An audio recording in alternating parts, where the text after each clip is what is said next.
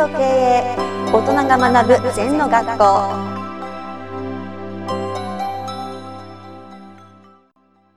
皆様こんにちは。禅と経営のお時間がやってまいりました。飯塚先生本日もよろしくお願いします。はいよろしくお願いします。あの本日もお花が変わりました、うん、先生気づかれましたか？うん、気づきましたよ。僕はお花大好き。あそうですか、意外です。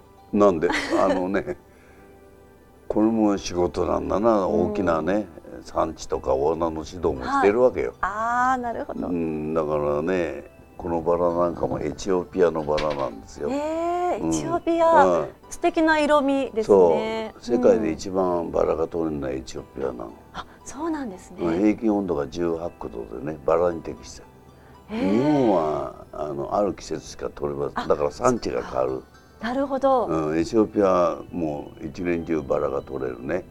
ヨーロッパのバラは全部エチオピアが多いですね。へえ、と私もお花について少し勉強していこうかなと今お話を伺って思いました。あの僕は勉強してるのは仕事やってるからいろんな業種やってるから覚えてるだけです私にとっては勉強になります。うん、お花の勉強なん皆てねわざとしないですけどね、はい、はい。花は綺麗だなと思えばいいんだよ、それで。そうですね。別に勉強しなくても、はい はい、今日はですね重点管理、うん簡単なことを深く考える、うんということについてお話を伺っていきます。うんえー課題を明確にする、ターゲットを明確にする、うん。経営資源を集中させるという三つについて先生そうね。もう経営っていうのは問題のるつぼなのね。うん、もう100も200も300もあんだよ、はい。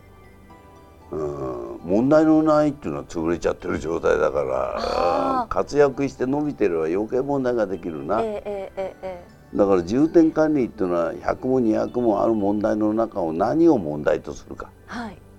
全部大事なんだけど今はこれやるよとか、今これ重点やるよっていうのが大事じゃない、はい、はい。はいはいうん、ちなみに先生の今会社で問題というのは。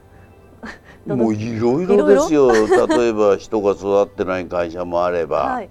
お金がない会社もあれば技術力のない会社もあれば、うんねえマーケットがな弱い会社もあれば、はい財務体質が弱い会社もあればもうなんぼでも完全の会社なんかないですから、はい、はい。うん、全部問題ですね。もう一番その重点的なあの問題にまずはフォーカスを当てていくっていうそうですことでしょうかね。で私はまあちょっと難しいんだけどよくね経営者の方で「うちは問題ございません」っていう人いるんだよな。えねそれは例えば20億売ってたらね80億売ろうと思ったら全部問題なんだよな。ー、あー20億だから問題が起きないのよ。はい、はい。わかる？日本で商売して今度ねフランスで商売してたらフランス語できた方がいいんだよな。はい。だから課題によって問題っていうのはどんどん生まれるんですよ。え今私はフランス語は覚えないようにしてます。日本語でやってますから。ね、、はいらないんだフランス語はー、。うん。だからフランスで商売する人はフランス語はいりますね。はい。だからそんなこうフランス語日本語もドイツ語も英語なんかやったらもう暇なくて こっちは仕事に重点を置かなきゃいけない。はい。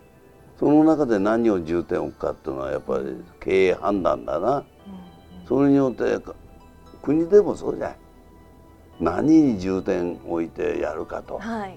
今の日本の政府はまずコロナ問題で命を大切にしようと。はい。2番目は命が大切できたら経済をきちんとしようと。はい。これ重点課題で。うん、そうですね、うんはい。そういったことがターゲットを明確にするということにう。んあのねちょっとそなんで重点ができるかというとそのターゲットじゃなくてお客様うん。だからジョセブンイレブンは二十歳前後の男性に売るのがターゲットなんだよはい。だから女性のものはないですね男性の下着まで全部ありますはい。ねだから、はいセセブンのお客様っていうのは男性なんです、ええアクティブな若者はい。ところがだんだんだんだんこうやってくるともう30年経ったらに20年前付き合ってたから30 50歳ですからはい。だからちょっと間口が広がってますけど若者がいつもターゲットです。なるほど。もうターゲット明確。うん、だからそれにある人はゴルフ行く時お弁当買ったりサンドイッチ買ったり、はい、現場の人がお弁当作ったりするだけで、はい、それがターゲットな。なるほど、うん、そういうのを一個ずつ課題もそうだけど明確にしていかないと商売ができないってことだよ。ですよね。はい、はい、えー、経営資源を集中させるということにも、つながっていくということですね。わ、うん、かりました。今日は簡単なことを深く考えるこちらについてお伺いしました。先生、今日もありがとうございました。はい、ありがとうございます。二度とない人生だから今日も輝いていきましょう。この番組では皆様からのご感想やご質問をお待ちしています LINE でお友達になっていただきメッセージをお送りください方法は LINE のお友達検索でアットマーク ZENTKA アットマーク ZENTO KEIEI と入力してください。お寄せいただいたご感想やご質問は番組の中で取り上げていきますのでメッセージをお待ちしております